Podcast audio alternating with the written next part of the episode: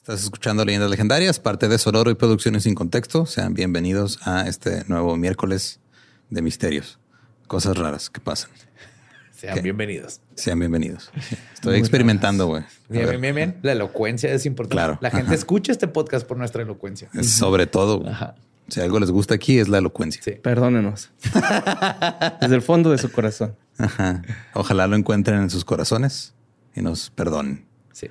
No sé por qué, pero va. Y ya no, no hay anuncios, nomás nos vamos directo al episodio. Sí, let's do this. Nos vamos al episodio, misterio. Un buen misterio. el 171. Eh, ahora sí se me trae. Yes,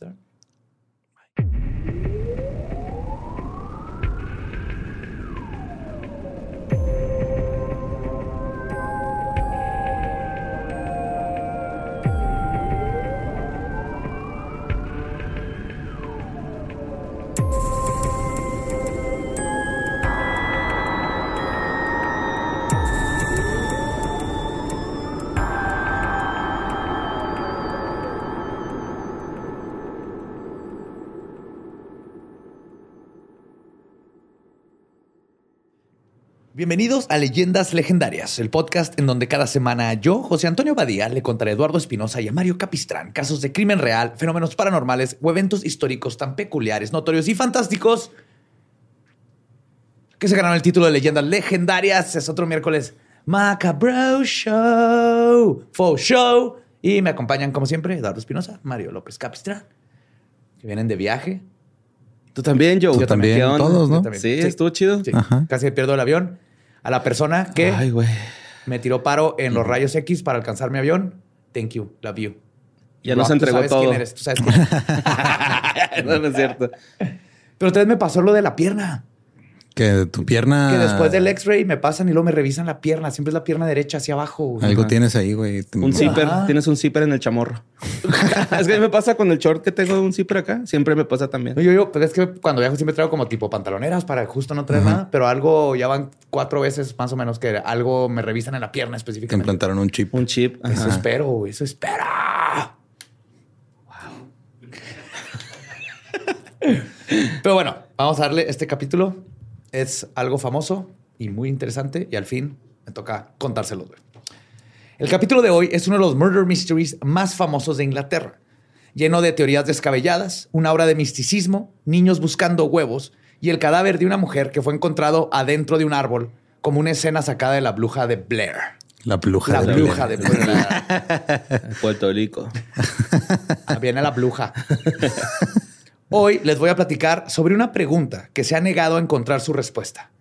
¿Quién puso a Bella en el olmo de Witch? Espérate, ¿es Vela o Vera? Bella. Vela.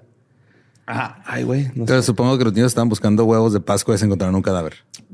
Más bien huevos para no morirse de hambre, pero sí. Ah, no qué mames. triste. Ajá. Sí, sí, les voy a contar todo En un bosque, ¿no? Sí, porque las gallinas viven en bosques. Sí, güey. No, pues estaban buscando de pajaritos. Ah, también. Lo que hay. fuera. Ajá. De guajolote. Sí, se suben a los árboles. Ajá. Ajá. No ponen huevos ahí, pero sí suben a los árboles. Igual que las cabras. ¿Has visto las cabras que Sí, suben? güey, esas güeyes desafían, desafían la ley de la gravedad bien cabrón, güey. Por eso necesito una. Pues la historia arranca aproximadamente en 1943, en Black Country, en el Reino Unido. Como su nombre lo indica, era un lugar donde abundaba la minería y la industria, pero también los bosques y con ellos el misterio. Tiempo atrás, este bosque en peculiar era considerado un lugar mágico y sagrado debido a la abundante presencia de los viejos y poderosos Olmos Witch. Es Witch con Y, Con Y, ajá. Ok. W-Y-C-H. Sí, como, como bruja con V. Sí. O bruja. La bruja calladita. Pues la leyenda cuenta que en él se reunían criaturas fantásticas como hadas y duendes. Ahí estaban los feys, son como árboles de fey. Pero también las brujas. De naranjas, pero nomás dan la mitad. Cerca del Popocatépetl. lleno, güey. Ahí está lleno, güey. Lo único que había era un Coppel Canadá, güey. Son árboles que pues, mienten sobre su edad. O sea, los, los cortas y tienen aros ahí de más.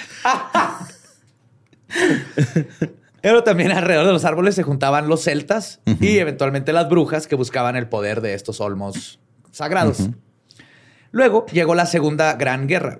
Era 1943 y los bombardeos ya estaban en curso. La gente huía a la provincia para alejarse de las explosiones y la muerte y todo el país sufría por el racionamiento de la comida. Así que el domingo 18 de abril de ese año, un grupo de jóvenes que habitaba la zona decidieron salir a explorar los alrededores en busca de algo de comer. Sus nombres eran Robert Hart, Thomas Willits, Bob Farmer y Fred Payne. Para ellos hubiera sido un increíble golpe de suerte encontrar huevos de algún tipo o algún conejo, incluso unas bayas, lo que fuera, o era tratar de llevar a la familia, no había comida. Y para eso decidieron salir al atardecer a buscar dentro de la propiedad de la familia Littleton. Esa zona es conocida como Hagley Park. Hagley. Hagley. Hagley Park. Y en esa época, en esa época le pertenecía a John Littleton, décimo visconte de Cobham, Cobham, un mi rey de la vieja Inglaterra que no compartía su bosque con los muertos de hambre. ¿Para qué? O sea, él sí, Sí, tenía pues, su no, no. bosquezote todo y comida. Se andan cagando ahí por todos lados, güey. No, no recogen sus heces. Luego se van y regresan embarazados y te llenan de niños por todos lados. Se orinan en las flores. ¿eh? Los chicos no habían tenido mucha suerte en su búsqueda y la noche estaba a punto de alcanzarlos. Pero de pronto notaron la enorme base de un olmo talado que estaba repleto de brotes y ramas, formando una especie de nido o madriguera. Está súper creepy. Ahí está la foto. O sea, está cortado el árbol. Está como, yo creo, de unos dos metros Ajá. y todo lleno así de espinas. Ah, o sea, de las ramas, pero completamente alrededor. Así que no lo puedes trepar de lo pegado que están las espinas. güey. Ok. Ok. Está súper creepy el olmo. Entonces, este, uno de ellos tuvo la idea de subir a inspeccionar desde las ramas del árbol de al lado, porque se veía como que un lugar donde pájaros podrían hacer sus nidos y tal vez ahí había huevos. Y con la poca luz que quedaba, él creyó ver algunos huevos cubiertos de polvo dentro de la corteza del árbol, o más bien un huevote. güey. Así que todos ayudaron a Bob Farmer, de 15 años, a trepar para sacar el enorme y posiblemente delicioso huevo del tronco. No sé qué están pensando porque no hay... Por lo general no están adentro, el tronco están abajo Sí. Puede ser Humpty Dumpty. o arriba, dependiendo de la Ajá. perspectiva. Sí. O sobre, dependiendo de con quién estás haciendo tus cosas. Pues sí, güey. A gusto. El único problema es que estaba atorado y no era un huevo gigante, sino un cráneo humano con un solo pedazo de cuero cabelludo aún pegado, del cual crecía un largo mechón de cabello. También está la foto, o sea, hasta el cráneo tenía como por aquí, por la sien, Ajá. un pedazo de cabellito. cuero con el mechón así de cabello. Ajá. Obviamente, la primera discusión entre los adolescentes fue ¿A quién se iba a comer el pedazo de cuero? Yo me trepé, pero yo te ayudé, güey, me tocó un pedacito. Sí, sí, cuero con anguila. Mm. La otra vez alguien en, este, en Twitter puso, no sé por qué me salió, pero un este desayuno, el English breakfast, el que- clásico que es tomates y sausage. Frijoles, un chingo de frijoles en entonces, Pero un platote así, luego no, nomás le puso así algo de que esto es perfecto, ¿qué le falta en inglés? Y nomás le contesté flavor. Sabor. Ay, los ingleses. Ah, sí, sí, muy bueno. Y pensaba que hicieron la salsa, ¿no? Comida no. Sí. Pero esas que es de pescado. O sea, eran tan malos para. Las salsas inglesas son un- como tipo. O sea, se emulsionó Scott, güey, todo este tiempo. Sí, güey. Básicamente, o sea, dejaron, dejas pescados con ¿no? vinagre y chingaderas en un barril y ahí te esperas hasta que se hace esa madre negra. No Sabe bien mames. vergas, pero es pescado. Simón. Órale. Ajá. Pero los ingleses eran tan malos para ellos hacer sus propias recetas que por eso andaban de país en país buscando comida. Sí, la, la mejor comida está en Inglaterra, pero es comida francesa. Pues se mueren jóvenes, ¿verdad? Pues tal vez. Ya ves, que la, que ya ver. ves que la reina se murió a los 30 años, güey, bien joven. Sí. Sí, sí. que entonces quedamos que la primera discusión de los adolescentes era si debían o no dar aviso a alguien, porque esto significaba admitir que habían invadido propiedad privada. Mm. Así que por el momento decidieron regresar el cráneo a su lugar y volver a casa fingiendo que nada pasó. Pero como siempre, hubo un delator que no conseguía dormir sin que el cadáver que habían descubierto le hablara en sus pesadillas. Así que finalmente el menor de ellos, Tommy Willets, le contó a sus padres sobre el hallazgo y a la mañana siguiente los sargentos Richard Skerrat, Jack Wheeler, Charles Lambourne y el agente Jack Pound fueron enviados a investigar el lugar, guiados por el mayor de los muchachos, Robert Hart. El peine. No, el peine fue el chiquito. Ah, ok. Esta vez, con la cantidad de luz suficiente para inspeccionar el resto del árbol, notaron que no solo era un cráneo humano, sino que la mayor parte del cuerpo también estaba dentro del tronco. Estaba en una posición como fetal, o sea, pero sentada, como si hubiera estado agarrado a sus piernas. Ok. Así con la cabeza para abajo. No mames. Ajá, casi completito el esqueleto. Pero las plantas, las ramas y la tierra ya habían hecho una tumba a su alrededor. güey. Creció así el árbol alrededor de ella. Estaba bien cabrón. Era un paisaje de lo más extraño. El antiguo olmo le brotaban ramas por todas partes. daba la sensación de que miles de espinas gigantes resguardaban el interior del sagrado árbol y justo en el corazón del tronco se hallaba el esqueleto. ¿Cuántos enunciados faltan para decir que era bruja? Bien poquito.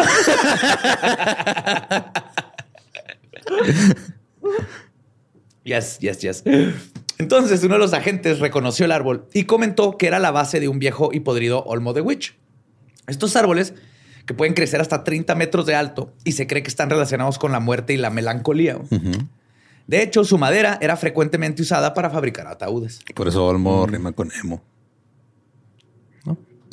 Elmo. Además, según el folclore inglés, se cree que tienen el poder de causar sueños proféticos, ya que sostienen una fuerte conexión con el inframundo. Si te duermes abajo de uno, te da sueños proféticos. Así que encontrar un cadáver consumido, atorado en el núcleo y las raíces de extraño portal de la naturaleza resultaba ser una metáfora escalofriante de no mames, esto es Twin Peaks. O sea, está cabrón. Después de haber confirmado la ubicación del cadáver, se solicitó que un grupo de forenses fueran a realizar la delicada tarea de inspeccionar la escena y el cuerpo. Pero alguien debía quedarse a cuidar el tétrico acontecimiento para evitar que algún animal se robara lo que quedaba de evidencia. Así que sin muchos ánimos, el jefe del escuadrón, William Douglas, pasó su velada en medio del bosque, admirando las estrellas junto al esqueleto del desconocido y árboles embrujados todos alrededor. Qué romántica noche. Sí, güey. Para mí tal vez, güey. Acariciándole el poquito cabello que tenía. Piojito, ¿ah? Piojito. Y luego le salió un piojito literal, se lo quitó. se lo botaneó. Platicando, ¿no? Así con el... Buscando huevos, güey, también. Eres muy buena para escuchar. Al otro día en la tarde llegó el profesor James Webster, un tipo raro con ropa sucia de lana, dientes chuecos, un ojo de cristal y un monóculo. un personaje de Harry Potter. sí, sí, literal. Literal. Y era obviamente el jefe de laboratorio de ciencias forenses de la ah, Universidad de Birmingham. Es exactamente lo que te imaginas que iba a llegar. Más en esos tiempos. El inspector, claro que iba a ser pinche de, Harry Potter. Pues al inspeccionar el lugar, declaró necesario talar el árbol para ampliar el acceso, porque digo que no se podía accesar. Poco a poco liberaron los huesos de la naturaleza que había crecido a su alrededor, pero al acabar de inspeccionar el árbol se dieron cuenta que el esqueleto estaba incompleto. Así que los agentes decidieron peinar la zona cuidadosamente hasta que después de unos días hallaron algunos de los huesos faltantes.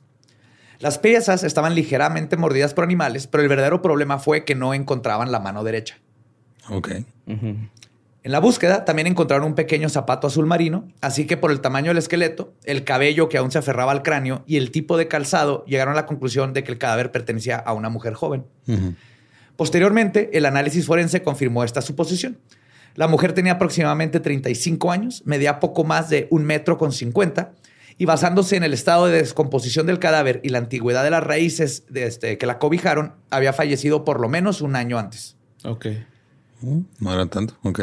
No era tanto, pero sí lo suficiente para que quedara ¿Y el esqueleto tonificada.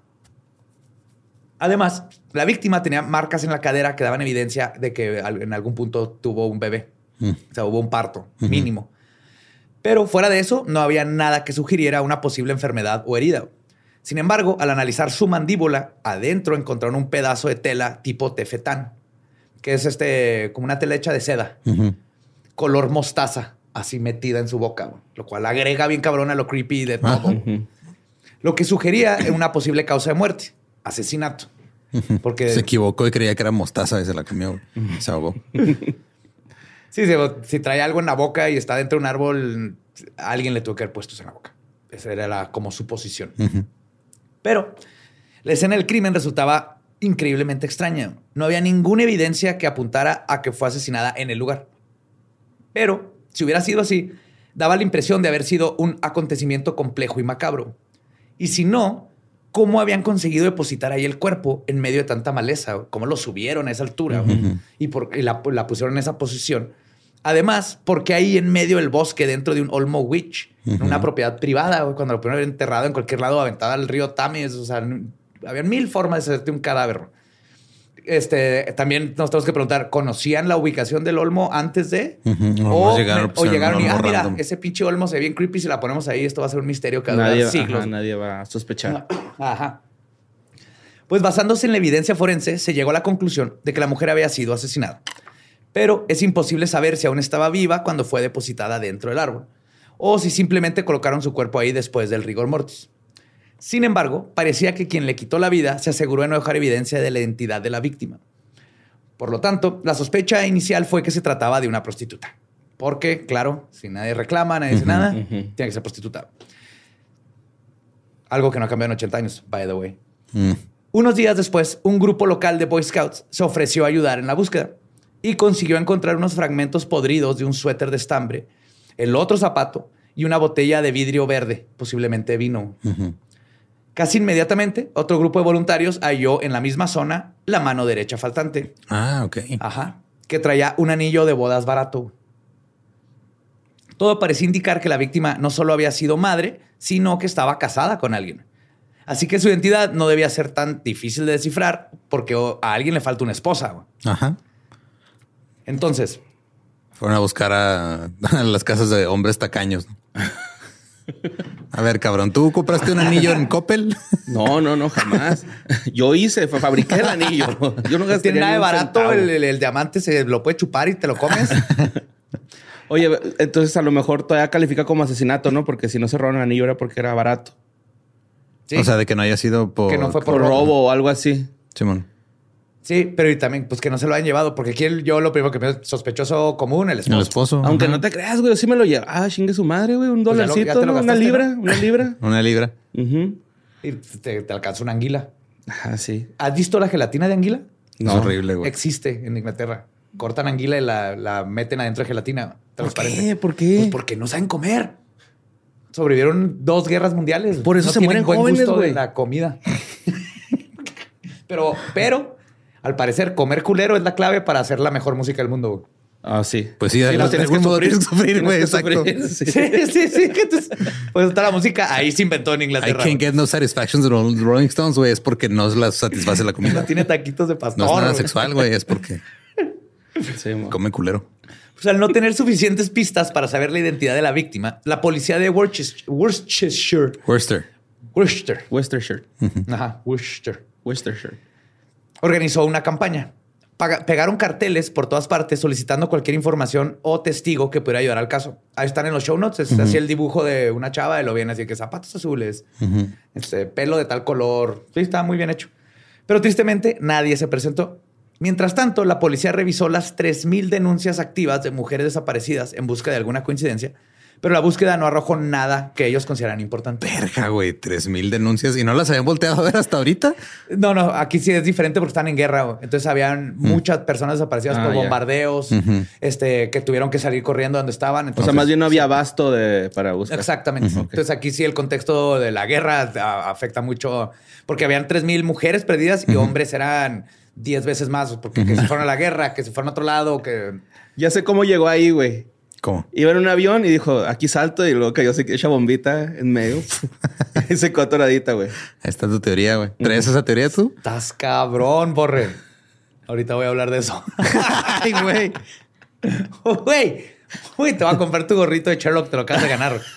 es que no me acordaba que había guerra, güey como que pasó a segundo plano, ¿no? Así como ahorita. Ah, estaban justo, o sea, mientras estaba pasando esto, todavía estaban de que todo el mundo apague las luces porque vienen los nazis a bombardear. Sí, güey, los bombardeos Londres. en Inglaterra estaban bien culeros. De la uh -huh. verga. Era como el, el, los sismos, de que de repente suena alarma, todo el mundo era uh -huh. apaguen sus luces y corre abajo porque vienen los aviones y pff, hacían mierda toda la ciudad. Sí. Uh -huh. Por eso los ingleses son buenísimos, no estoy mamando, para hacer fila. Güey.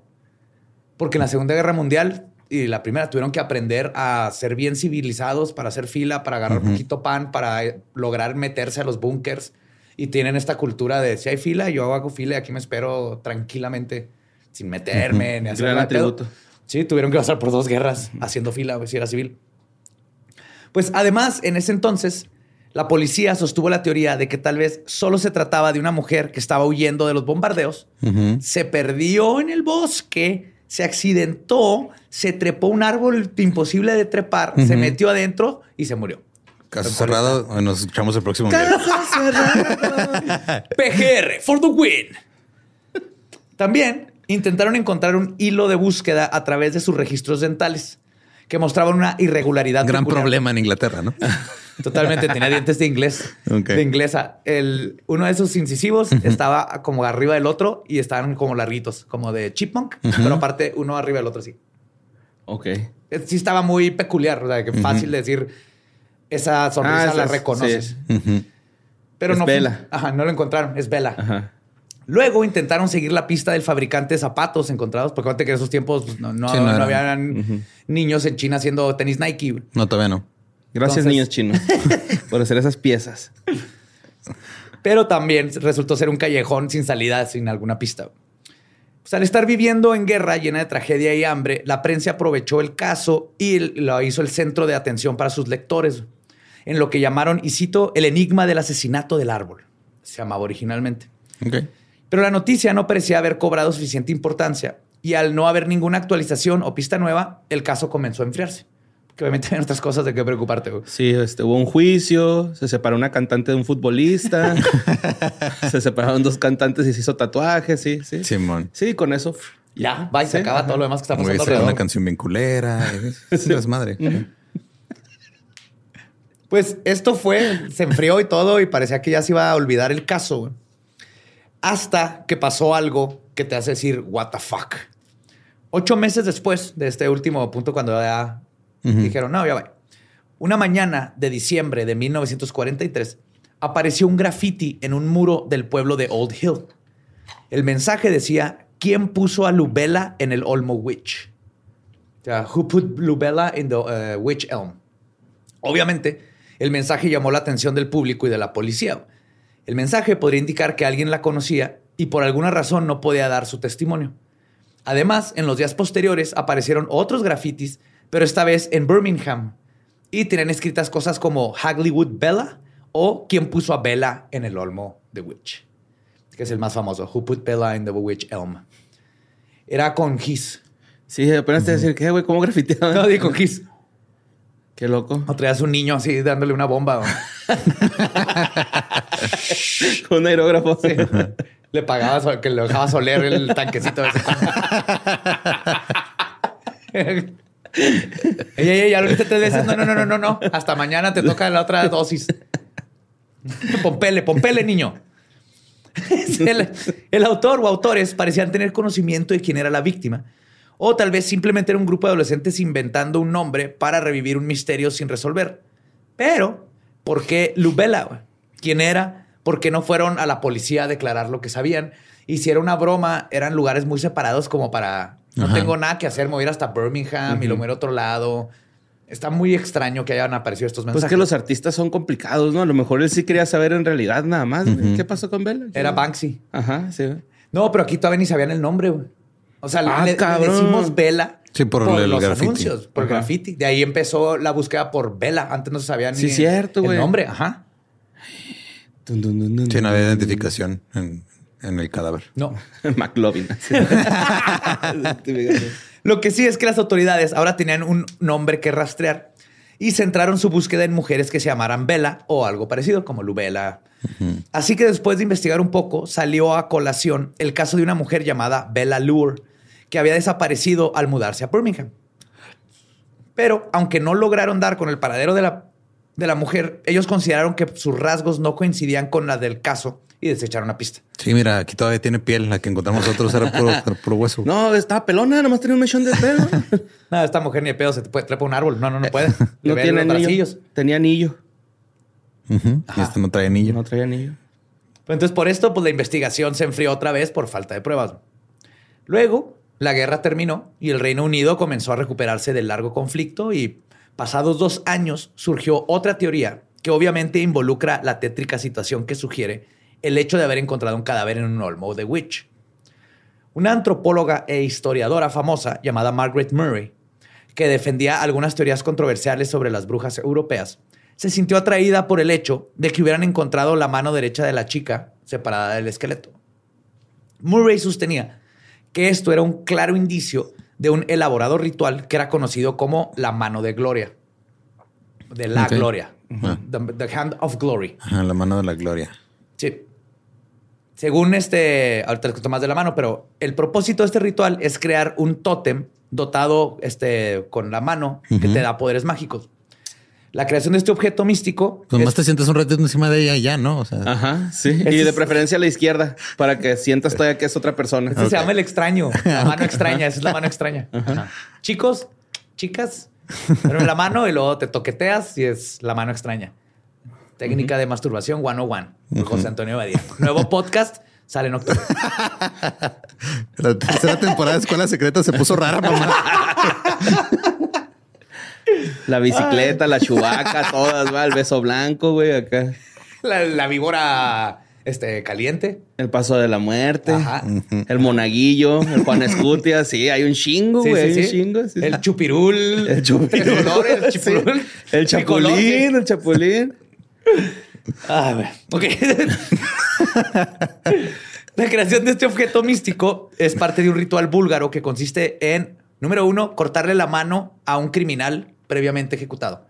Por lo general, tiene que estar muerto. Sí, lo ahorcas, tiene, que ser la mano de un criminal que lo atraparon y luego lo ejecutaron. le cortas una letra al ahorcado. Sí.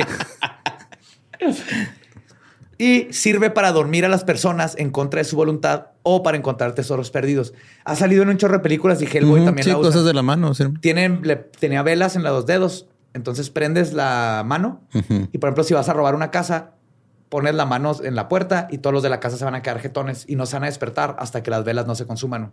Entonces puedes entrar a la casa y robarte todo y nunca se van a despertar. Ajá. Ahora la técnica es este prender el calefactor o dejarlo prendido con monóxido de carbono. Se van a quedar dormidos, pero tienes que salir en chinga porque si no, tú también. sí, sí. No, te agarras un niño inglés que te esté pompeando aire. Oxígeno. este. Entonces, apertar, apertar. a pesar de, lo de la mano y todo eso, también en el lugar fallado el cuerpo, donde fallado el cuerpo, aportaba la posibilidad de que el asesinato hubiera sido resultado de un culto o un aquelarre. Y al parecer, las creencias celtas del lugar entienden a los árboles como seres con alma propia capaces de alimentar magia. Entonces sería un lugar donde dejarías un sacrificio. Y eso este, no es mera especulación. De hecho, sí se habían presentado casos de brujería en los alrededores realizados por aquelarres que buscaban pelear la Segunda Guerra Mundial desde sus propias trincheras. Ah, claro. En 1940, un grupo de ocultistas, liderados por el fundador del movimiento Wicca, Gerard Gardner, que si quieren oír más de Gerard Gardner y su historia en el episodio de Wicca de Escuela Secreta Salve, pues ellos en esos bosques llevaron a cabo la, y cito, operación del cono del poder, Cone of Power que consistía en reunirse en el bosque. Antes que nada, Richard Garner es un viejito retirado con el pelo así todo parado, loco, como te imaginas al, Quijote si fuera inglés. Ok. Y estuviera con brujería en lugar de cazando molinos. Entonces se reunían en el bosque. hacer algo igual de imposible, güey, acabar con la Segunda Guerra Mundial. no, nomás acabar con ella, más bien, ahí te va. Se juntaban a medianoche y hacían este, rituales, todos desnudos y todo este, y lo que estuvieron haciendo es maldeciendo a Hitler y confundirlo para que cambiara su estrategia militar, para que pensara en el suicidio y para que Alemania nunca pudiera invadir Inglaterra por barco por Francia. Apuntaban hacia Francia y lo detuvieron. Y además la segunda semana fue de, güey, la cagamos, güey. Apuntamos hacia España, güey. Hay que movernos poquito para el otro lado. y mira, pinches franceses. No soy experto, pero Hitler se suicidó. Cambió sus planes bien cabrón, especialmente con África cuando pasó lo de Normandía. Y lo que voy a contar esa historia, está bien cabrona, cómo lograron que Hitler se la creyera. pero tres nunca pudieron invadir Inglaterra. A pesar de que. Todo gracias a un viejito encuerado en el bosque. Eh, no, nomás un viejito. eran varios viejitos y viejitas. Ajá. No seas mamón. Pues sí, güey, imagínate, llegas en un barco así, 600 nazis, ves unos viejitos acá. Obviamente. la, la, la, la, la, dices, no, no, no, no. ah, si les tiras un cuetazo por diversión, ¿no? neta, güey. ¿Cuánto que le vuelo el pito desde aquí así a huevo, güey? Bueno, ¿Vas, en, ¿Vas a agarrar? Está más fácil los huevos porque ya sabes los traes así como Ya, ya, ya, ya. Ya los traen de tanuki, güey. Colombiano.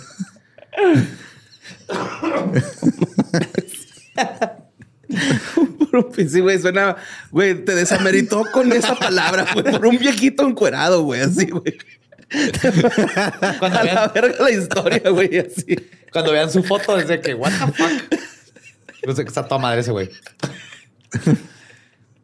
Pero bueno, el problema con esta interesante pero descabellada teoría es que la única prueba, si lo puedo decir así, que la sostenía era el lugar, el tronco talado del olmo de Witch, porque aunque la mano sí fue separada del cuerpo, finalmente sí fue encontrada. Sí, no se la llevaron. No se la llevaron para usarla como un, para que la cortas si no te la vas a llevar para usarla y dormir gente y robarte cosas. Entonces es más probable que un animal la haya desprendido del cuerpo y se alejó del lugar, se la comió y ahí la dejó tirada. Pero no sería en el hueso, güey, acá como que la, la mordida o algo así. Sí, pues en los otros huesos sí encontraron mordidas. en la mano, yo digo, como la encontraron casi entera, no creo que haya sido un zorro o algo así, porque pues la hubiera deshecho los huesos. Se hubiera botaneado. Pero es más probable eso a que alguien le cortó la mano después de una aquelarre y lo se le olvidó para hacer su pinche mano de la gloria. Sí, no mames, güey. La única cosa que te encargué, cabrón. ¿Qué estuviste haciendo? Nomás bailando encuerado. Pues que la bailando encuerado, la pusimos en el árbol, le pusimos la tela en la boca, güey, le corté la mano, entonces, la traía en la bolsa, güey, pues me cayó. Es que me metí en la bolsa, pero no me di cuenta que no trae bolsa porque ando encuerado bailando en el bosque. Ay, güey. Y un dato muy importante es que la mano de la gloria se hace con la mano siniestra del ahorcado, o sea, la izquierda. La izquierda. Ajá. Es, parte del ritual que es la mano izquierda, entonces no coincide. De hecho, la mano siniestra del ahorcado es una técnica que les faltó mencionar. Ah, sí, uf, mi favorita, güey. después de las 8 de la noche, güey. Es cuando sale mejor. Pues, además, la antropóloga, egiptóloga y presidenta de la Sociedad de Folclore Británico. Autodenominada, ¿no? Así, pinche título. este, Margaret Murray, la que dijo toda esta teoría, también tenía una reputación dudosa debido a que tendía a haber brujas en todas partes. Ella fue quien en 1929 escribió la definición de witchcraft, de brujería, para la enciclopedia británica. Esta definición se mantuvo hasta 1969, cuando se hizo una, edición nueva. Pues a pesar de contener cosas arbitrarias, como que todos los covens de brujas, todos los grupos de brujas tienen que tener 13 miembros, algo que ella misma luego aceptó que solo vio una vez en un coven escocés y lo de ahí se empezó a agarrar con el número 13 y, arbitrariamente cambiaba de que todo es 13, todo es 13 empezó a volverse así como bien paranoica con las brujas. Como ahorita la gente con el este, Big Pharma o el gobierno, Murray era con brujas. Pero la paradoja con Murray es que la gente que la conoció la describe como una mujer pragmática, racional y escéptica, que siempre intentó... J.K. Rowling es excelente escritora y vela, güey. sí, pero supone que ella este, siempre intentó deshacer el folclore de lo para... de quitar el folclore a lo paranormal y lo paranormal no creía en ello. Pero al mismo tiempo, en algunos de sus libros sostenía que las brujas habían conspirado en el pasado para sabotear la monarquía inglesa, causando la muerte de varios reyes y como que controlando el imperio inglés desde las sombras, lo cual se me hace bien interesante como teoría de conspiración. Pero como que no coincide con Murray, güey. Por un lado dice, ah, pues esto, pero al mismo tiempo es de, no creo en nada de eso. mira, todos aquí presentes tenemos alguna creencia pendeja, güey. El pedo es de que pues no hay que usarlas para chingar a otras personas. Güey. o sea, si tú quieres creer en cualquier pendejada, créetela, güey. Exacto, güey. Si quieres creer en viejitos encuerados, güey. que hacen que se mata Hitler. Qué bueno, está bien. Eso sí existe. Yo vi uno cuando vivía con el tío de Julio. Preciso. Julio. Julio. En mi vida he visto un viejito encuerado así. Julio. Aún así, en sus exageradas, ya ves, uff, ah, a hacer. Mira, sucedió. La alarma Después de, 25 años de hacer este podcast, alguien la acabó con la alarma y favor. No, es que ya, ya es hora. ¿Del duelo? no, pero. No, no, del de el, gallo emplumado. Ah, la técnica secreta que tenemos Borrillo. Ajá. Ok. Sí, o sea, mientras hacemos el programa. No, pues síganle manteniendo secreto. No me, Hay que no, el gallo. No, no, no, ahorita te vamos a enseñar. Ahorita te enseñamos, ajá. Es hacia ti. Yo no quiero. No doy mi consentimiento. Pero aún así, aunque haya valido madre la teoría de, Murray y todo, y en sus exageradas y a veces erróneas descripciones de las brujas y la brujería en Inglaterra. O sea, era un Jaime Maussan de brujería. Sí, pero, pero que escribió para. Déjalo contar su historia, cabrón. ¿A Jaime o a mí? A ti, güey. Porque yo solo estoy haciendo mi trabajo, güey. Sí, estoy de acuerdo. Pero sí, sí, llegó un punto donde así que Cree que todo es un alien. Cree ya que siente todo. ese señor. Ajá, cree que todo son brujas, cree que todo es brujería, cree que todo lo que pasa es por brujas. Pero aún así se escondían datos verdaderos dentro de lo que escribió, especialmente el hecho de la existencia de estas prácticas. Y fue gracias a esto que el excéntrico Gerald Gardner se adentró en este mundo y creó la religión que más rápido ha crecido en Gran Bretaña y que ahora ilumina al mundo, la Wicca. Entonces la Wicca existe ahorita como filosofía y religión gracias a una tipa paranoica que luego un viejito que se retiró leyó esas cosas y se puso a investigar por sí mismo e inventó la Wicca. Ok. Pero bueno, este ángulo como posible resolución al caso quedó en el olvido. Pero igualmente los periódicos y revistas no tardaron en hacer popular el caso una vez más para convertirlo en un polémico caso sin resolver que permanecería, permanecería sin cambios 10 años más. Claro, tienes que rellenar ahí espacio en la página, güey. Sí, el periódico. Sí, no hubo anuncios ese día, entonces tienes que... Sin embargo, con los años la teoría de que la aquelarre que fue, se fue distorsionando poco a poco hasta convertirse en la historia de una Roma o una gitana asesinada en un ritual de brujería después de ser juzgada, por su propia comunidad. Ya, sí, tomándose licencia creativa bien cabrón. Sí, y es que el, el, trapo, por ejemplo, este es un tipo de... De tela que usan los romanos. Sí, porque es muy colorido y tiene estas cosas, pero no, no es nada más de los romani. Pero todo esto con una, como una especie de teléfono descompuesto periodístico que no encajaba con la ropa que vestía la víctima ni con el contexto de la época. Pero para este momento, los restos de la mujer. Pero ¿cuándo le ha importado eso a la prensa? sí. ¿Cuándo le ha importado reportar los hechos como pasan, güey? No, no, reportar los hechos que van a vender páginas. Pero para este momento, los restos de la mujer y las otras pruebas del caso ya habían sido desechadas y su paradero era desconocido. Así que la versión de la gitana circuló durante 10 años hasta que un periodista llamado Byford Jones, quien defendió este, que asumir toda esa información y acuñar el asesinato a la comunidad gitana era una tontería prejuiciosa y racista. Ajá, tiene razón. Porque exactamente es lo que hicieron. Ah, güey, fueron los pinches gitanos. de, investigación ya este periodista, ¿no? Así sí. Ha de ser nuevo, güey. Todavía no lo destruyen el, trabajo. O, de que lo hagan profe, ¿no? Así, o, lo destruyen en el, en el, medio o lo hacen o profe. de profe. Entonces él comenzó una campaña para regresar la claridad al caso que resultó en un acontecimiento totalmente inesperado. En noviembre de 1953 llegó una extraña carta al escritorio del periodista. Esta tenía sello costal de Cleverly eh, Wolverhampton que decía, y cito, Querido señor Quaster, terminé ya mismo su artículo sobre el Olmo de Witch. Sé que es interesante para sus lectores pero usted nunca podrá resolver el misterio. La única persona que podría darle la respuesta está ahora más allá de la jurisdicción de los juzgados de la Tierra. El asunto está cerrado y no involucra ni brujas, ni magia negra, ni ritos lunares. El avión. Las únicas pistas que les puedo dar es que la persona responsable del crimen murió de locura en 1942, que la víctima era holandesa y entró de forma ilegal a Inglaterra en algún momento de 1941 no tengo deseos de recordar más. Atentamente, Ana. Ah, cabrón.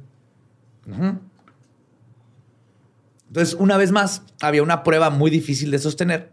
Sin embargo, esto no parecía ser una simple broma o alguien queriendo protagonizar un misterio ajeno, inventando su versión de los hechos para dar origen a otra distorsión del caso. Así que tanto Byford como la policía insistieron en la dirección postal de la carta y después de unos días una mujer llamada Una Hinesworth se presentó a la estación de policía lista para revelar su versión de los hechos. Ok. Sí, fue de que no, no, no, no. Vamos a encontrar quién es esta persona que dice que sabe qué pedo. Tráiganmela. La mujer narró el rumbo que había tomado su vida desde hacía 20 años. Y esto es. Ay, es de esas. Señora, le estamos preguntando una cosa. No me interesa que Pero déjeme le cuento. Es que es contexto, no me va a entender. Y entonces se graduó Josecito. Ay pero haga de cuentas. Pero es que el hermano. Que su hermanito, pues no lo nomás no entendía. El Josecito era un tremendo, ¿verdad? Pero el hermano, no, hombre, era Me les preparo un tecito y un, y un pie. Uf, deja que les Y es que dábamos vuelta ahí en la esquina. Ahí en la esquina es donde dábamos vuelta. Y ahí estaba. Pero dábamos vuelta en la otra. Y enfrente estaba la esquina de donde veníamos. Ahí en la esquina donde vive la, señora Pancha Gutiérrez. Gutiérrez de los que tienen las, las tiendas de abarrotes ah, no, de los otros y de zapatos. de los que no, tienen las tiendas de abarrotes. Ay, no, esa señora nunca me cayó bien. Pero gracias por venir, ¿eh? este, cuando guste, aquí es su casa. Oiga, ¿y vela? pues resulta ¿Cuál vela? Ay, ay, pinche señora. que según una, en 1930, se enamoró de un joven llamado Jack Mossop, quien quería casarse con ella y, este, y luego se, lo logró y lo tuvieron un hijo. El problema fue que su familia comenzó a desarrollarse justo en medio de un conflicto mundial que afectaría fuertemente el estilo de vida inglés. Y de pronto, todas sus expectativas de ser la familia perfecta se vieron sustituidas por la angustia de sobrevivir. ¿Estás describiendo la Segunda Guerra Mundial o el inicio de la pandemia, güey? Ya no supe. Pues por suerte, Jack estaba exento de ser reclutado por el ejército. Tenía debido... pie plano. ¿Eh? Tenía pie plano. No, lo asignaron a trabajar en una fábrica de municiones. Ah, ok. Le hacía las balas. Lo cual representó un enorme alivio para una. Mínimo no se iba a quedar este, Viuda. soltera primero, pero muy posiblemente viuda. Porque tenía ya el chavito, ¿no? Ajá. Sí. Bueno, la- su bebé, no sé Su- qué. bebé. Pero Jack tomó esto como una humillación y comenzó a abusar del alcohol a causa de su depresión. Porque parece que la Segunda Guerra Mundial fue algo muy de honor. O sea, los que se inscribían querían ir a la guerra. güey. El hombre solía salir por las noches para acudir, acudir a un lugar llamado Luttleton Arms. Luttleton. Ajá.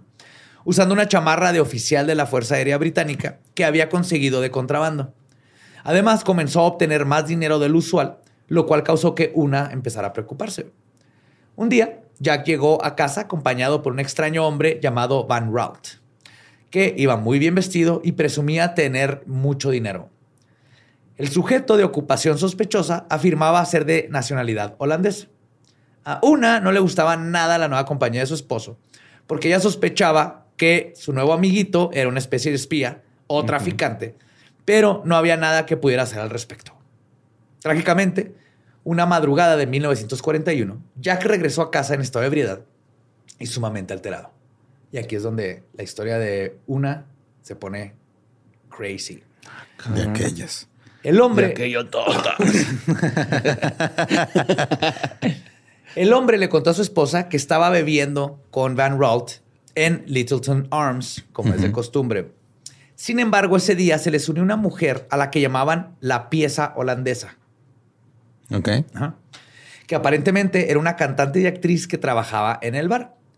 Después de beber un rato, ella comenzó a compor- a comportarse de forma errática hasta caer inconsciente.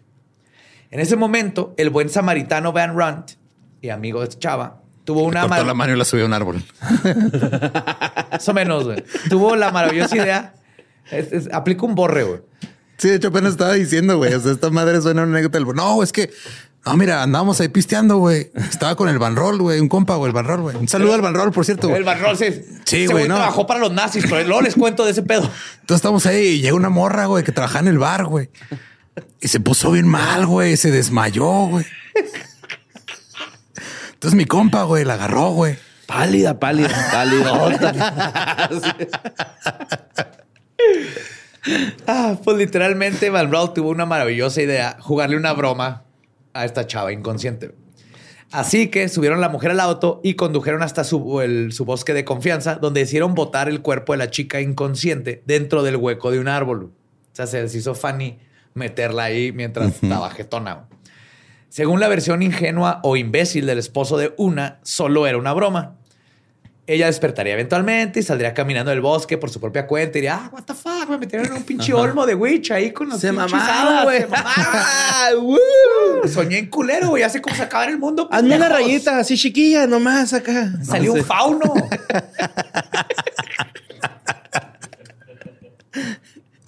Completamente una anécdota de borre. Sí, sí, totalmente.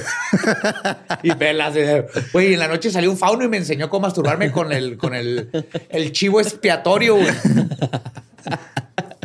Pero conforme fue pasando el tiempo, el estado de alteración de Jack empeoró y una tomó la decisión de tomar a su hijo y abandonarlo. Después del divorcio, Jack fue internado en un hospital psiquiátrico en el que murió al poco tiempo, acosado por una pesadilla recurrente de que una mujer lo miraba desde el interior de un árbol. Culpa se llama eso. Una estaba demasiado ocupada siendo una madre luchona para preocuparse por las alucinaciones de su ex esposo. Pero cuando se enteró por los periódicos del hallazgo del cadáver, unió todos los cabos sueltos y es cuando decide hablar. hablar. Realmente, el testimonio de una tampoco es una prueba sólida. No, nomás está contando un, algo que es circunstancial. Totalmente lo que nos dar cuenta de este caso, todo es circunstancial. Porque aunque sí habían registros de la existencia de su esposo y que había muerto en el 42 en el hospital de Stafford, el supuesto personaje Van Ralt y la mujer holandesa eran personajes completamente desconocidos sin ningún registro. El problema con esta anécdota, primero que nada, es que la mujer se tomó nueve años para salir a contar su historia. Pues, ¿Cuánto toma que escribir una película, güey? O sea, no es de la noche a la mañana. Ajá. Van a decir, está Taiki Waititi si te toma como nueve años. No, ese güey este, lleva planeando todas sus películas desde como el 2002, ¿no? Sí, sí. No mames. Pero entonces aquí la cosa es que tiene muchas inconsistencias esta teoría, güey.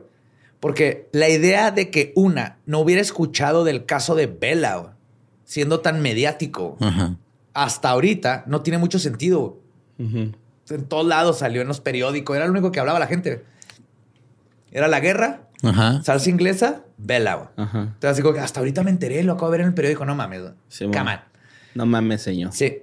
Y hay otro dato que apuntaría a la motivación de por qué saldría justo nueve años después a confesar sobre la historia. En 1953 se ofreció una recompensa de 100 libras. Ah, ahí. Pues que serían 10 mil libras ahorita. Para quien pudiera tener información que resolviera el caso o que les ayudara a resolver el caso. Otro dato que expone el autor Keith Swallow es que la carta original. Era padre, ¿no? Keith Swallow. te amo, Borre. Es, es, que la carta original tiene más prosa de un periodista que de una ama de casa de los 50. Entonces, como que fue con alguien para que le ayudara a escribir la carta. O el. Eh, ahí te va. Este, más bien lo que piensa es que fue el mismo periodista. Ajá, y luego fue y le dijo a la señora, mire señora Una, usted nomás sígame la corriente, ah. le voy a dar 10 libras. Sí, sí. bien culera. De hecho, uno de los ejemplos que usa Swallow es que en la carta, una, bueno, Ana explica por qué se puso un nom de plume. Un nombre, de, ajá, un, este seudónimo. Seudónimo un término que era muy popular en los 50 y muy utilizado por Quester, el que recibió la carta. Pero también se tragó sus mentiras ese sí, vato. obviamente. Tuvo que tragar sus mentiras. No, o sea, también qué, poca imaginación. O sea, te amas una. ¿Cuál va a ser tu nombre? Ana. Ana. Ana. Y cambiaste una letra de, de todas. Y le quitaste el umlaut no sé qué chingada. ¿Cómo se llama esa? ¿La que es una bolita nomás? ¿Que usan los holandeses? Acento holandés. Ok.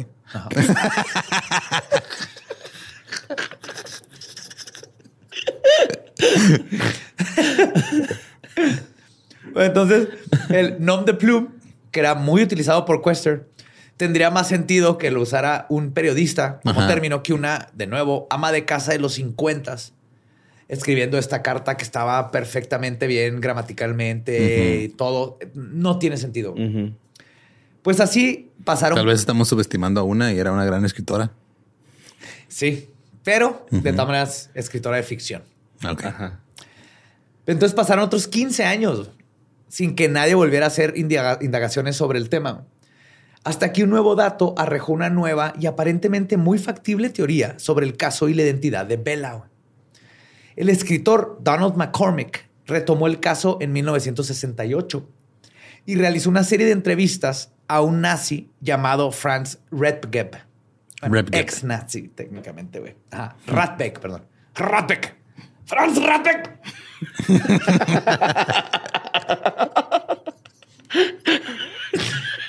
Buenas noches. Franz Ratbeck. Muy bonito, muy bonito la fiesta. Mucho gusto. Y para esta época era mucho más fácil encontrar información de las redes de espionaje que se habían tejido en la guerra, porque MI6 empezó a soltar muchos, de clasificar muchos papeles. La mayoría de los intentos de los alemanes de infiltrarse en Inglaterra en esta época se hicieron desde Holanda. Y por supuesto, en Birmingham había espías activos. No mames, que fueron los alemanes, güey, los que pusieron esa morra ahí. Pues ahí te va la teoría, güey. Ahí te va la teoría, güey. Donald entrevistó a un espía, a Radke, que afirmaba haber conocido a una. Imagínate esos güeyes hablando.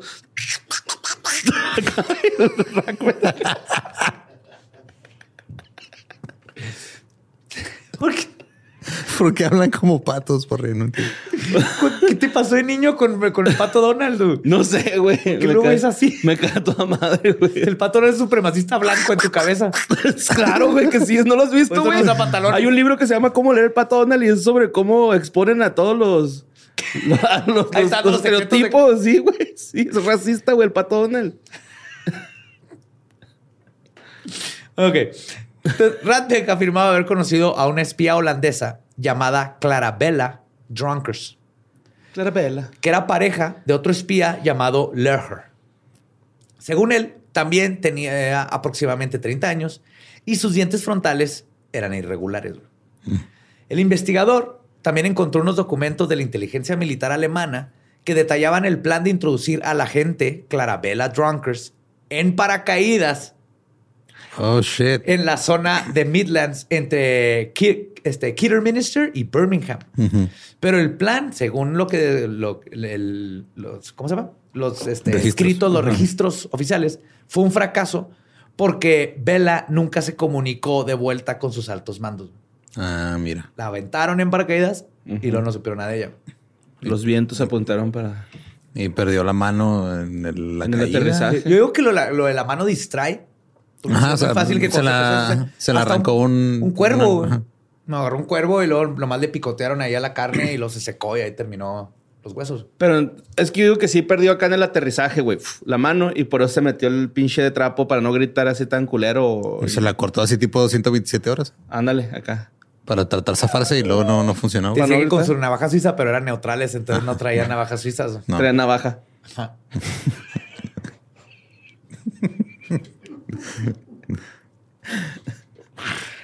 Luego, bajo esta lógica, McCormick encontró otra pista importante. El 18 de mayo de 1942, la Armada Británica interceptó un barco no identificado en el que viajaban tres ciudadanos holandeses que fueron interrogados en el lugar. El interrogatorio. ¿Qué vienen a hacer aquí? No, es que sabe que traemos unos helados que queremos venir a vender y este, estamos perdiendo nuestra empresa. Helados y traemos zapatitos de madera.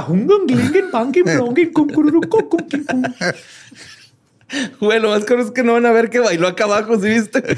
Sí, se compromete con el chiste, güey. Pase lo que pase, güey. ¿Se llaman suecos esas madres? ¿Aquí se llaman suecos? No sé. Creo que sí, lo cual me acabo de dar cuenta que no tiene sentido. También en Suecia los usan, güey. Son los crocs de esa época, ¿no? Siempre se ha figurado, güey, así. Como que tienen la forma. El zapato más huevón del mundo, güey. Pero les Amárrate esa tabla y ve por tortillas. Hace un hoyo una tabla y usar los pies. Pues esos son los tenis, ¿no? no, pero pues, tienen cosa de, para que se muevan el pie. Este fue a hacerle un hoyo, un pedazo de madera, güey. Lo, mete los pies. Y, y si es, es, es es incómodo, ¿no? Dicen que si está culero caminar con esas madres. tiene la, puntita para pegarle a las cabras en los huevos. No, sé para qué tiene la puntita. Como los pies de avestruz. Este caso no se trata de los zapatos. Ah, ¿no? Pues el interrogatorio no había despertado sospechas hasta que uno de los que estaban interrogando comenzó a ponerse nervioso y perdió los estribos. El nombre, el nombre, el hombre se llamaba Johannes Marinus Drunkers. Uh, era su esposa y fue sentenciado a pena de muerte debido a la sospecha de que era un espía. Ok. Y era el otro espía. Ajá. Tal vez Johannes venía en busca de su esposa desaparecida y era la única persona que conocía su verdadera identidad. Tristemente, aunque este podría ser la pieza clave de rompecabezas, el hombre fue ejecutado en 1942 en Wandsworth, Londres. Entonces, ojalá alguien le haya mochado la mano, güey. Ajá. como era, holandés, le disparan con una magnum en la cabeza. oh, ¿cómo no voy a venir esa, Estuvo en vergas, güey. Como tampoco puedes llegar. Ya, la cagué. cabrón, güey. Se me hizo nudo la lengua, güey. Ibas a hablar de la Magnum solitaria, ¿no? La técnica ya avanzada. No, iba a hablar de. Iba a dar un comercial al aire, güey. Pero aunque esto está muy factible, esa no es la, única teoría que ya empieza como a medio. A tener algo de forma, sí. Justo antes de inaugurar el siglo XXI, la corona inglesa decidió desclasificar más archivos de la, de la inteligencia británica. Dentro de ellos había un reporte que resultó llevar implícita una pista muy, muy, muy interesante. La noche del 31 de enero de 1941, un hombre llamado Joseph Jacobs descendió en paracaídas justo sobre la ciudad de Ramsey, en Cambridgeshire. En ese mismo lugar fue herido por los locales y capturado por la policía debido a que llevaba un maletín con 500 libras en billetes y un traje de civil debajo de su traje de vuelo. Eso, sumado a su medio de transporte, sugería fuertemente que era un pinche espía, güey, ¿no? O sea, pendejos no están. Está cabrón, así que, ah, vengo a instalar el cable. No, nadie necesitaba es cable. Que no, es que no traigo escalera, entonces mejor voy a caer directo. Caigo de arriba, directo a la antena. Y, la maleta con dinero es por cambio. Traigo, siempre traigo cambio. Por, si las dudas. Puros de 50, mire. Son puros de 50. pues en el, este, al interrogarlo, confesó que era parte del Abwehr. Abwehr. Que es el servicio de inteligencia nazi. Ok. Abwehr. Y fue enviado para entrar en contacto con una mujer llamada Clara Baurle. Baurle. Quien era una actriz y cantante de cabaret que había sido reclutada como espía por la inteligencia nazi. Ah, cabrón. Que está raro porque empieza a tener coincidencias con, con la de Ana. O sea, aquí es donde empieza a ponerse raro. Aquí apenas. O sea, no. no, no, el... cadáver de una posición fetal en un olmo, güey. Esa parte, eh, mira, leyendo legendarias. Eso pasa todos los días. Sí, sí, sí. Además, dentro de sus pertenencias. ¿Cuántas chupadas se le tiene que dar al tronco para llegar a su centro de esquelético, güey?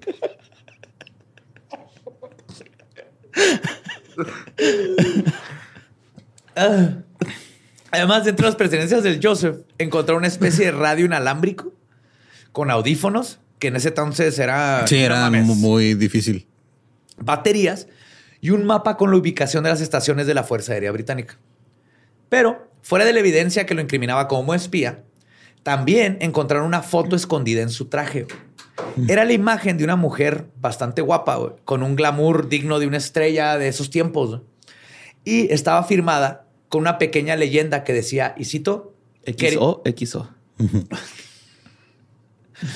Querido, te amaré por siempre, por siempre, tu Clara Lando, julio de 1940. ¿Qué? Pues se pone más cabrón. El verdadero nombre de esta mujer era Claire Sophie Bowler. Nació en Ulm, en Alemania, el 29 de junio de 1906. Así que en 1941 ella tendría unos 35, años. La mujer efectivamente trabajó durante varios años actuando en los teatros de West Midlands y era conocida por los locales como Clarabella. Mm. A la madre. Era su nombre de actriz. Sin embargo, que esto está curioso porque ahí podría haber alguien que la conoce, supo que la mataron, pero era, no sé, el vato que iba a verla bailar y no único que hizo es nomás poner vela porque, güey, yo sé quién es, güey, que la busquen. Sin embargo, al final del interrogatorio, se decidió que el hombre sabía demasiado y no podía ser puesto en libertad. Por lo tanto, fue fusilado en la Torre de Londres el 15 de agosto de 1941. Y de hecho, se convirtió en el último hombre en ser ejecutado en esta histórica prisión. Ah, y para el post credits que tenemos, el postcast, tengo datos bien vergas de la Torre de Londres. Está cagadísima. Ok. Pero entonces ahí terminó todo, por lo menos con Joseph. La posibilidad de identificar el cuerpo de la mujer dentro del olmo también desapareció junto con la vida del espía Joseph Jacobs. Y aunque esta teoría de que Bella era una espía superestrella de cabaret comenzó a perder credibilidad cuando se obtuvo más información de que esta mujer este, no era exactamente lo que pensaban. se empieza a, complicar todo. Se encontró el hecho de que Clara Borley medía un metro con 80 centímetros. No, son 30 centímetros más de lo que mide el cuerpo. Pero al mismo tiempo, ¿qué tan exactos son las medidas? Es donde empezamos a no poder saber exactamente nada. y es que ya no tenía tanto cabello, ya nomás un mechón. Pero sí son 30 centímetros de más y se, este, se, aproximada que la, se aproxima que la estatura de la mujer encontrada era un metro cincuenta. Además, el registro dental de esta famosa espía no encaja con Bella y posteriormente confirmaron que la actriz falleció en Berlín el 16 de diciembre de 1942 de un envenenamiento por el barbitúrico veronal. Sí, cierto, aparte de los dientes, ¿no? Sí, los dientes es lo más importante. Y sí, en la foto que viene de ella no, pues, no se alcanzan a ver tan bien, pero hicieron una reconstrucción de la cara de Bella, ya con ahorita, con antropología forense chingona. Y ahí se notan los dientes bien cabrón. Y en la foto de, de la morra. De esta no se ve tan igual. Y entonces, lamentablemente, aunque eh, hoy en día existe la tecnología forense para reexaminar el cadáver de la desconocida, nadie sabe qué fue lo que pasó con el cuerpo ni con el resto de la evidencia, por lo que reabrir el caso sería imposible. Qué bonito. ¿Dónde estarán? Sí, ya tenemos ADN y todas estas cosas, pero... Pues ya a la verga, ¿no? Ya, a la verga, güey. Pero eso es lo más cercano, que debe ser un espía. Lo curioso es que coincide con dos pero eso te van a explicar si la mataron y luego por qué la metieron en un árbol, porque es una espía, lo último que quieres es que se haga un desmadre alrededor de ella, porque no nomás la desaparecieron. No sabemos. Y este, entonces, dos teorías son muy poco probables. Y una de ellas es que la brujería fue algo y el otro es que neta el caso de Borre, ¿no? Una, una bola de ebrios, que una borra, una, borra una borra de ebrios. Estoy en Ay, güey. a mí me gustaría parecer conmigo mismo. Así. se va a decir, un grupo de borrachos una borra de ebrios. sí, este, esas dos sí suenan completamente como es muy difícil de comprobar eso, no tiene sentido. Pero la teoría del espía también es un poco difícil de comprobar, pero al mismo pues más interesante. Sí, por, los datos que varían, ¿no? Pero como se trata de espías, la información que desacredita la evidencia no puede ser tomada al 100%. Porque, por ejemplo, el, los datos de que esta mujer murió en Alemania los encontraron pero luego hay inconsistencias, como que estaba enferma en un lugar y se murió en un lugar muy, muy lejos cuando había un hospital más cerca. Entonces no sabemos si como era espía, le inventaron todo un backstory de cómo murió en Alemania. No hay forma de saber así, nomás. Para darle una nueva identidad. Ajá. La simple explicación de que se trata de un caso de violencia doméstica tiene sentido. O sea, de que haya sido víctima de su esposo, lo original, ¿no? Lo más probable, o alguien que conocía. Pero la forma en que el cuerpo fue escondido en un árbol. Está cabrón. Y las subsecuentes pintas complican esta simple pero fuerte deducción. Porque exactamente, si fue el esposo, pero entonces quién sabe y, por qué no fue a la policía y nomás lo pintó. ¿Por qué si el esposo la mató? ¿Por qué se tomó el tiempo de meterse en una propiedad privada, meterla en un árbol donde lo puede haber descubierto en cualquier momento? Todo está bien raro. A final de cuentas, todas las pruebas son circunstanciales. Quizás nunca sabremos bien qué pasó. Y es así como tristemente este episodio hace eco en el presente de una forma muy dolorosa y sobre todo en nuestro país. Una mujer asesinada oculta en las raíces de los árboles sin nadie que diera la cara por ella o una sola persona que se diera cuenta que había desaparecido.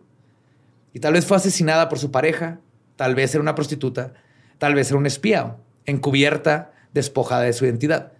Tal vez era una bruja castigada por su aquelarre o una cantante víctima de una broma que se salió de control.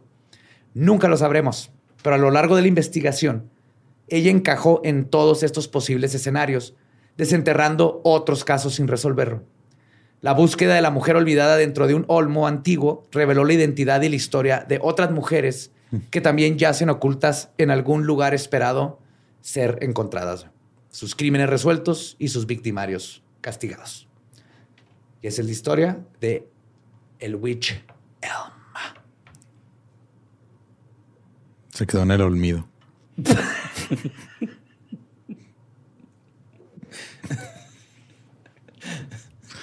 Llevo una hora guardándome ese pedo, güey. Tenía que salir. Y pensé, lo voy a lograr, lo voy a lograr. Hoy no. Momento, Hoy no. Pero soy débil, soy débil. No, no puedo contra mí mismo a veces. Se logró. No, no, Son cosas. No, no te puedes culpar a ti mismo. No es tu culpa. No sé. Mejor váyanos a seguir en nuestras redes. Este nos encuentran en todos lados como arroba leyendas podcast. A mí me encuentran como ningún Eduardo. A mí me pueden encontrar como Mario López Capi.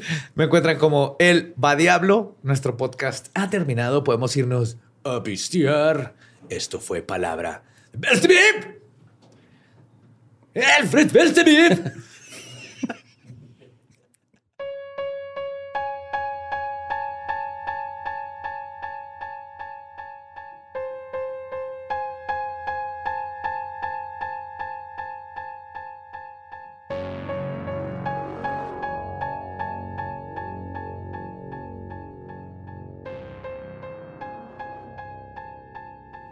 Y eso fue quien puso a Bella en el olmo de Witch. Que hay una hipótesis que nadie ha manejado. ¿Qué? ¿El árbol creció así? Mago de los 1800 mete a la chava que va a desaparecer en la caja, desaparece y apareció en el olmo y no se pudo bajar y se murió. Eso, pues, eso te pasa por comprarle maquinaria extraña a David Bowie con bigote, güey. O sea, eso. a Tesla. Oye, pero está raro el árbol, ¿no? También. Sí, es que desde el árbol está todo. Pues sí. Y sí, sí, ahorita también que estamos platicando después de que se grabó el episodio, lo que decía acá Juan Carlos, ese pedo del. Yo no consideré lo de sí, cierto, no encontraron el paracaídas y es que supuestamente se cayó. Sí, pero el paracaídas por eso no se ha considerado como una buena hipótesis. A lo mejor el paracaídas era amarillo y de eso se estuvo alimentando todo ese tiempo. No. No, aparte no se hubiera aventado para que haya zapatitos azules. No, güey. ¿Quién sabe? O sea, eh, hay que tener el glamour sobre todo siempre. Güey, tú te aventarías en tacones, güey, de un paracaídas. Totalmente, pero ahí tenía que llegar y luego a quitarse todo y a traerlo abajo así el, suit. No, la cosa es que traería el traje de piloto y traería el pinche paracaídas. A lo mejor se le olvidó. así de que algo se me olvidó. A lo mejor ese árbol. olvidó. Ah, verga, pum. Ese árbol se tragó una semilla de humano, güey. y le creció un humano en el Por eso está en posición fetal. Claro, eso tiene sentido. Tengan cuidado donde los echan. Sí. Sí, sí. Buenas noches. Hay que cuidar los espermas. Porque vida, la vida empieza en la erección. no chequen las paredes de Badía. Los bebés que estaban ahí del episodio pasado, historias más acá, güey. Están...